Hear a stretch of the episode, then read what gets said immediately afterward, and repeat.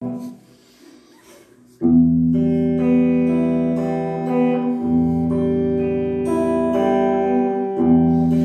crew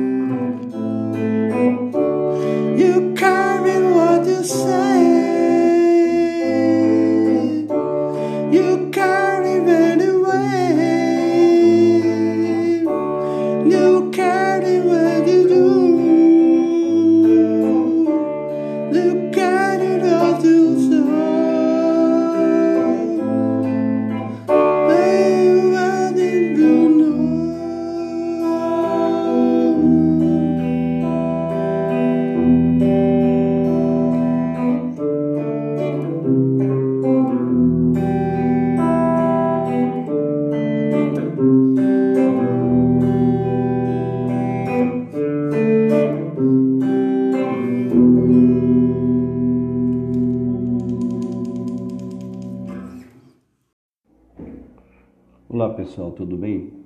Espero que vocês estejam todos bem aí, se cuidando aí da pandemia, certo? Use máscara, lave as mãos se cuide, ok? Pessoal, hoje nós vamos falar um pouquinho da estética, certo? É uma área da filosofia é, vinculada à arte, certo? O termo, a discussão da ética, ela é antiga, vem dos gregos, né? Mas o termo estética, ele foi criado por Baumgarten no século XVIII e designa o quê? O estudo da sensação, daquilo que a gente percebe, né? A cor, a forma, etc. A ciência do belo, referindo-se a empina no gosto subjetivo, o gosto de cada um, aquilo que agrada aos sentidos, mas elaborando uma ontologia do belo. Quer dizer, o Baumgarten ele, ele tenta fazer então uma ciência do belo para estudar então a questão da percepção das cores e também do significado da, da obra de arte. O filósofo Kant, ele usa o termo de um sentido diferente. Né?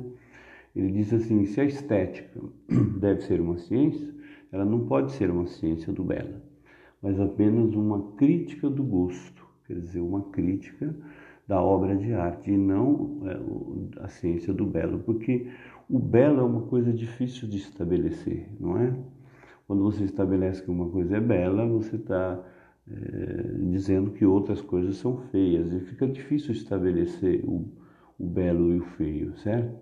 Bom, então ele está, ele, o Kant ele diz que a, a estética é uma teoria da sensibilidade, certo?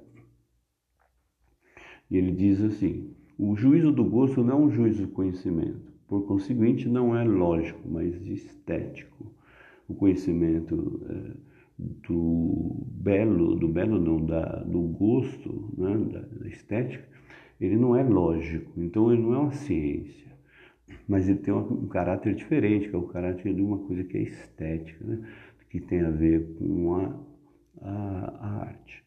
Bom, um, mais um filósofo, antes de entrar no Friedrich Nietzsche, que é o Hegel, que ele vai dizer que a arte ela é, não é o, senão o subjetivo desenvolvimento do espírito a partir da realidade. Ele vai dizer que é o desenvolvimento do espírito, né? E suas formas históricas representam cada um a seu modo momentos desse desenvolvimento, certo? Então, para ele, a arte é uma manifestação do espírito. Não é uma, uma discussão hegeliana que nós vamos fazer uma hora aí com mais profundidade. Isso é só para constar aqui o desenvolvimento histórico do termo estética, né? Então, é, vou falar mais hoje do Friedrich Nietzsche. O, o Nietzsche ele tem um, um pensamento sobre a arte, na qual ele vai dizer o seguinte, né? Que ele identifica dois elementos fundamentais na na arte. É, um, o espírito que representa a ordem, a harmonia e a razão, certo? Que seria o, o espírito apolíneo, que é vinculado ao deus da Apolo, que é o deus da razão, né? Então, é, o espírito representando a ordem, a harmonia e a razão seria o Apolo. E o espírito dionisíaco, dionisíaco, melhor dizendo, representando o sentimento, a ação, a emoção, as paixões humanas, né? Em nossa tradição cultural, o espírito apolíneo teria triunfado, sufocando tudo que é, na expressão de Nietzsche, afirmativo da vida, um caráter assistemático e fragmentado, correspondendo à sua maneira de conceber a própria atividade filosófica. Seu pensamento desenvolveu-se mais poético e crítico do que teórico e doutrinário, não é? Bom, formula uma crítica profundamente é, radical aos valores tradicionais da cultura ocidental, que consideram decadentes, ao conservadorismo, à visão do mundo burguesa, ao cristianismo, enfim, a toda uma forma de vida que considera contrária à criatividade e espontaneidade da natureza humana ou da condição humana. A tarefa da filosofia deveria ser assim, de liberar o homem dessa tradição anunciando uma nova era, uma forma de pensar agir através da transmutação de valores, ou seja, da mudança dos valores. Então, dito de outra, forma, o apolíneo, um termo criado por Nietzsche para falar da arte, não é? é que se refere a Apolo, que se opõe a Dionísio, né? Segundo Nietzsche, Apolo é o deus da medida e da harmonia, conforme eu já falei, enquanto Dionísio é o deus da embriaguez, da inspiração, do entusiasmo, né? Apolíneo significa contemplativo, que é fonte de harmonia e beleza, enquanto que dionisíaco significa exaltação trágica e patética da vida. A palavra apolismo designa a contemplação extasiada de um mundo de imaginação, de sonho, né? Do mundo da bela aparência que nos liberta do dever. Por sua vez, o dionisismo concebe ativamente o dever, sente-se objetivamente como uma volúpia curiosa do Criador. Então, e o dionisíaco, termo utilizado por Deus, Dioniso, Deus da embriaguez, da inspiração, do entusiasmo, e, e designa potência, cujo enfraquecimento podemos encontrar na massa do rebanho. E a pulsão fundamental, quer dizer, eh, o Nietzsche achava que o homem era um rebanho, porque ele seguia né, um pastor, qualquer, qualquer liderança, né, ele chamava de pastor, e, e, no caso, quem segue os, os, os, líderes, os pastores, eles chamavam de ovelhas, né? de rebanho. Aí ele vai dizer o seguinte, que o dionisíaco ele é contra a moral, é, e esse, ele é contra a moral do pecado. Ele, dizia o seguinte, querer viver é, é o o caminho né, para a felicidade, é o querer viver, usar o instinto que representa o poder criador da vida. Então ele vai dizer o seguinte, né, que uh, ele acha então que a arte é composta por esses dois elementos, o apolíneo, que é a luz, que é a luz, e o dionisíaco, né, que é a escuridão, que é a embriaguez, que é uma coisa meio que irracional. Né? Aí temos uma tabelinha aqui embaixo, aqui, falando ó, de, de dionisíaco, embriaguez do vinho e dos prazeres, é, da dança, sentir a natureza do corpo, selvagem, viver com a força das paixões, né? da mutação, não precisa estar sem, não precisa sempre ser o mesmo, é o devir, é a mudança, a transformação a violência, como na natureza, do coletivo, esquecer de si em meio a algo maior, como na alegria da festa ou da natureza. Então veja bem, o dionisíaco é aquela força que vem, não é, da natureza, da embriaguez, da coisa selvagem, violenta. E o apolíneo é um sonho, né? O homem adormece, a aparência, o homem copia as formas, filosofia, na razão que faz pensar. Luz, nada pode ser oculto ordem, tudo pode ser harmônico. Do individual se entende como único. Então vejam, essa diferença básica aqui. Se a gente fosse fazer um exercício assim, de identificação dionisíaco e do apolíneo, por exemplo, o carnaval, vocês acham que ele seria mais dionisíaco ou apolíneo? Bom, pelas características aqui do que é dionisíaco, acho que a gente poderia afirmar que o carnaval seria dionisíaco, né? Ele pertence porque ele, ele envolve dança, ele envolve uh, as emoções, as paixões, não é? E ele também é coletivo. E um exemplo, por exemplo, de, de uma festa apolínea, por exemplo, a festa junina. A festa junina é uma poderia ser encarado como uma festa é, apolínea. Por quê?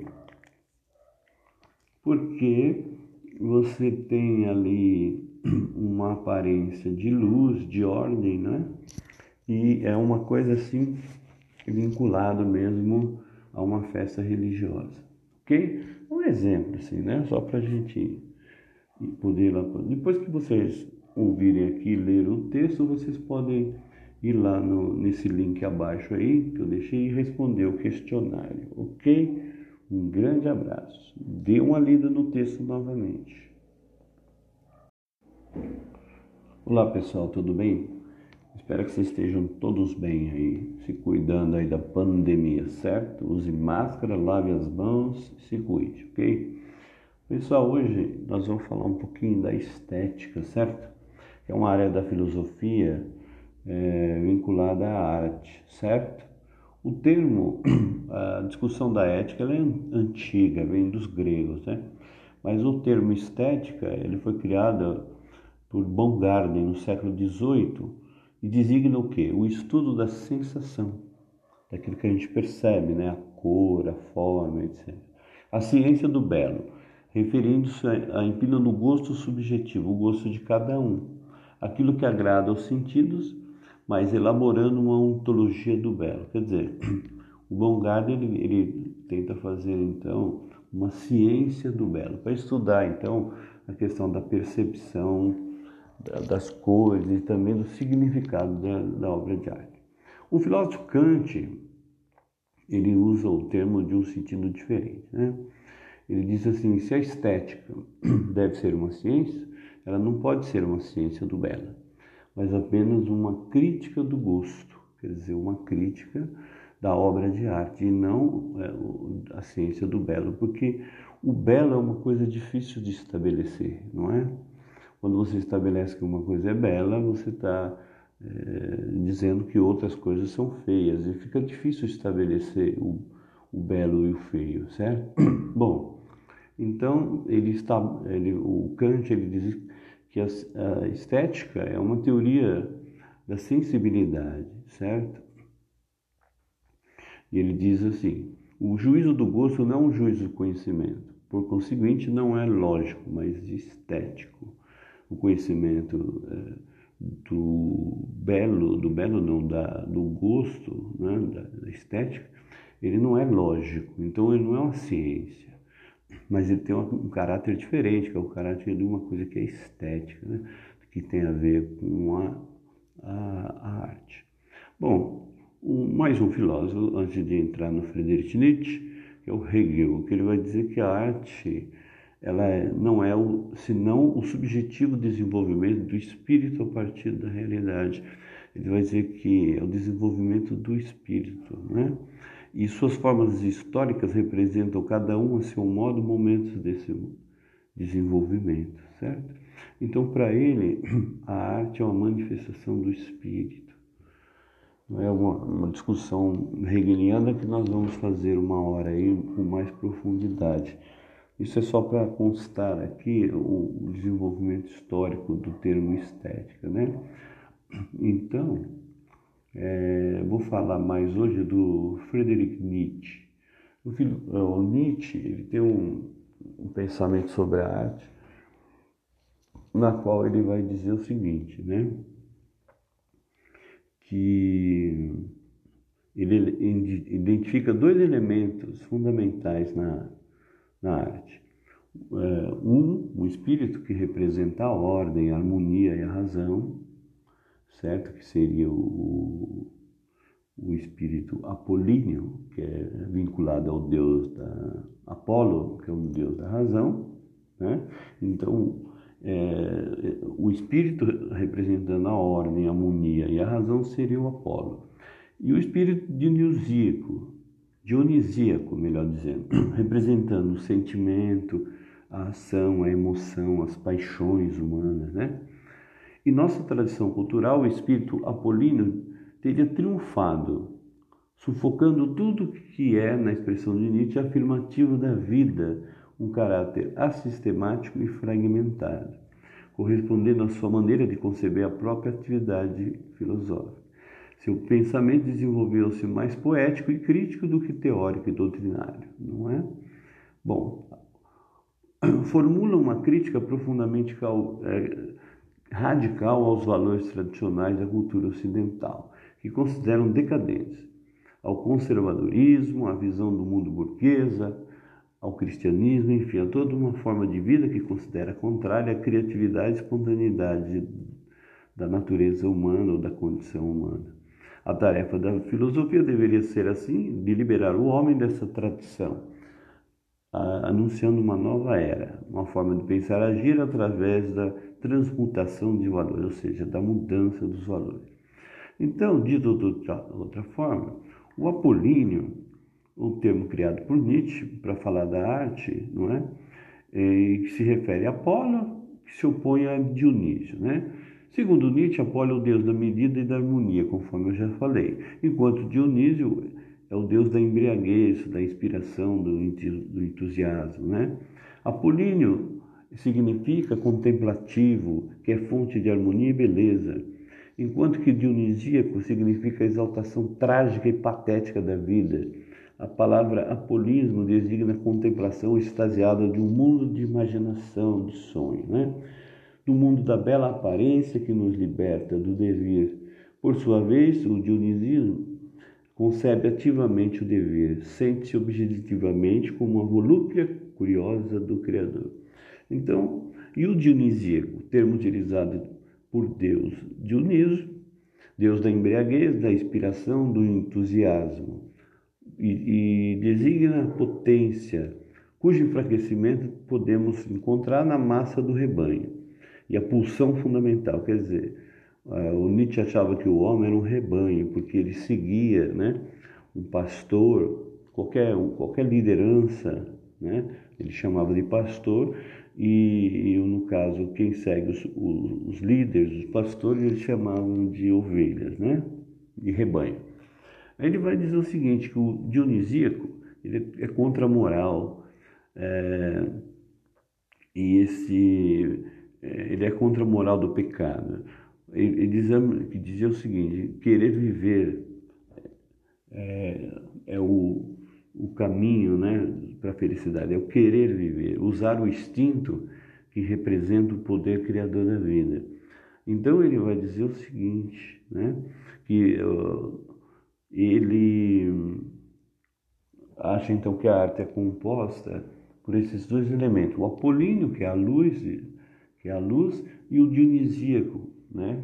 que é a escuridão, que é a embriaguez, que é uma coisa meio que irracional. Né? Aí temos uma tabelinha aqui embaixo, aqui, falando ó, de dionisíaco, embriaguez do vinho e dos prazeres, é, da dança, sentir a natureza do corpo, selvagem, viver com a força das paixões, né? da mutação, não precisa estar sem não precisa sempre ser o mesmo. É o dever, é a mudança, a transformação. A violência, como na natureza. Do coletivo, esquecer de si em meio a algo maior, como na alegria da festa ou da natureza. Então veja bem, o dionisíaco é aquela força que vem, não é, da natureza, da embriaguez, da coisa selvagem, violenta. E o apolíneo é um sonho, né? O homem adormece, a aparência, o homem copia as formas, filosofia, na razão que faz pensar. Luz, nada pode ser oculto. Ordem, tudo pode ser harmônico. Do individual se entende como único. Então vejam, essa é diferença básica aqui. Se a gente fosse fazer um exercício assim de identificação dionisíaco e do apolíneo, por exemplo, o carnaval, vocês acham que ele seria mais dionisíaco ou apolíneo? Bom, pelas características aqui do que é dionisíaco, acho que a gente poderia afirmar que o carnaval seria dionisíaco, né? Ele pertence porque ele, ele envolve dança, ele envolve uh, as emoções, as paixões, não é? E ele também é coletivo. E um exemplo, por exemplo, de, de uma festa apolínea, por exemplo, a festa junina, por a festa junina é uma, poderia ser encarado como uma festa é, apolínea. Por quê? Porque você tem ali uma aparência de luz, de ordem, né? E é uma coisa assim vinculado mesmo a uma festa religiosa, ok? Um exemplo assim, né? Só para a gente poder lá. Depois que vocês ouvirem aqui ler o texto, vocês podem ir lá no, nesse link abaixo aí que eu deixei e responder o questionário, ok? Um grande abraço. Dê uma lida no texto novamente.